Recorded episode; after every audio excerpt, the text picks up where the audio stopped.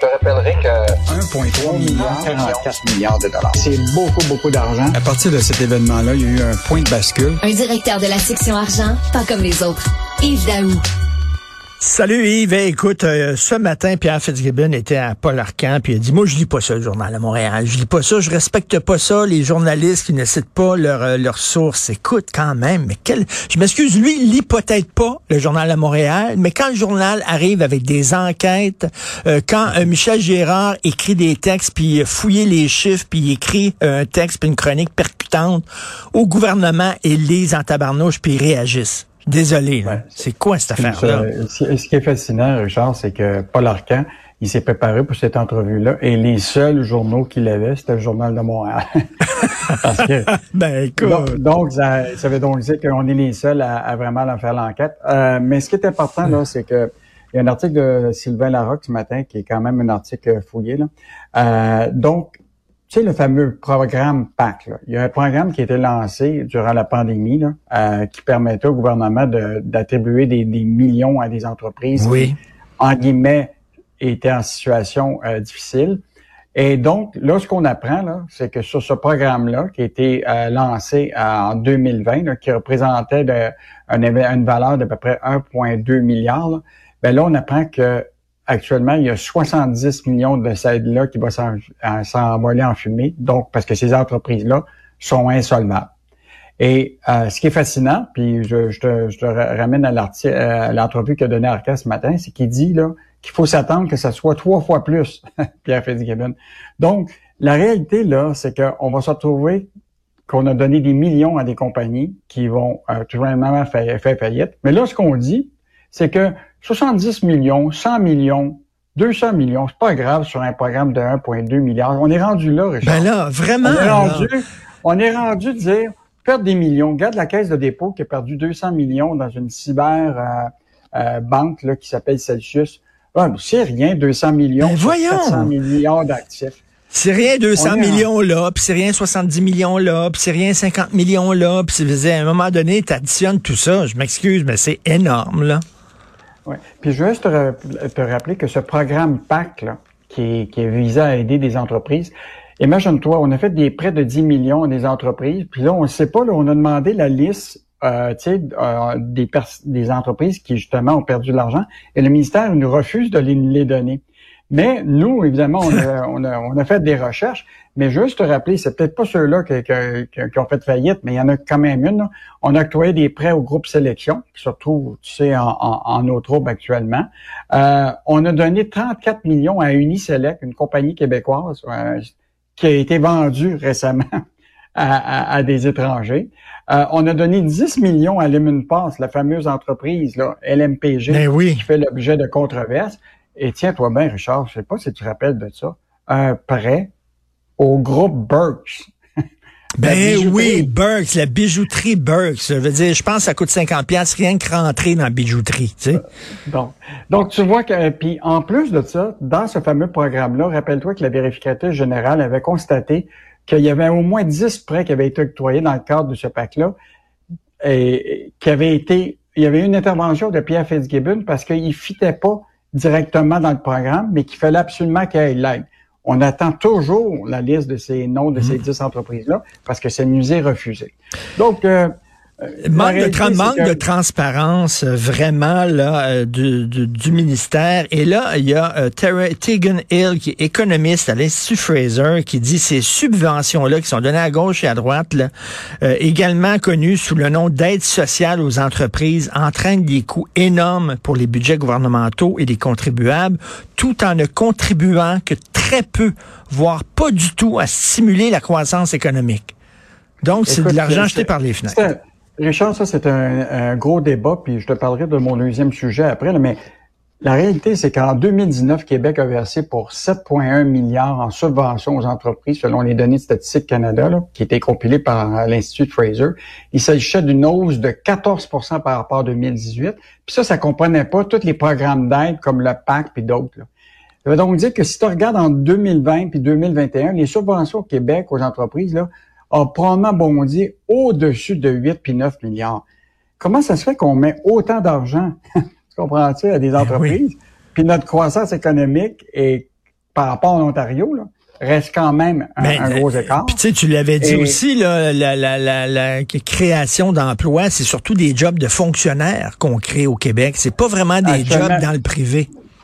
Non, les fameuses jobs payantes dans le privé, euh, malheureusement, on les voit pas beaucoup encore. C'est ça. Euh, mais, c'est- mais ça lance quand même le débat. Est-ce que donner de l'aide à des entreprises qui sont millionnaires, milliardaires actuellement, est-ce que ça profite?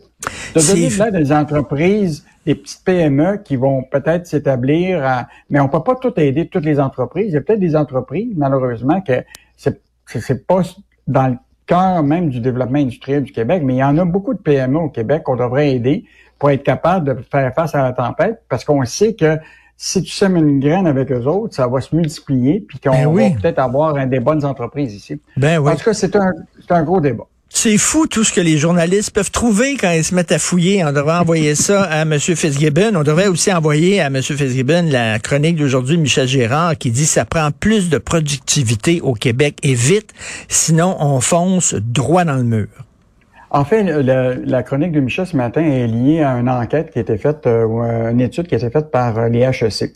Euh, Robert Gagné et ses chercheurs ont établi là, que, écoute, on, on- la situation de, la, de ce qu'on appelle la croissance économique au Québec là, a vraiment pris du retard par rapport à tous les pays de l'OCDE. Écoute, par rapport à la moyenne canadienne, là, actuellement, qui est de 65 651 par habitant, les Québec accusent un retard, tiens-toi bien, de 12% Donc, euh, tu sais, le rattrapage de, de, de, par rapport à l'Ontario, il, il, il est pas facile à faire. Mais là, la question qui, que les HEC posent, c'est que est-ce- l'avenir, là, c'est de donner de l'argent à des entreprises pour stimuler des jobs payants. Le problème, c'est qu'on manque de main-d'œuvre. Ben oui. C'est beau essayer de, de faire ça. Le- eux autres, ce qu'ils disent, c'est augmentons la compétitivité et la productivité des entreprises existantes. Puis ça, ben, c'est pas évident. Si effectivement, pour le même nombre d'heures de travail, euh, nos entreprises en produisent moins qu'en Ontario, ou l'autre affaire, c'est actuellement, est-ce que nos travailleurs produisent autant que les, autres travailleurs ailleurs?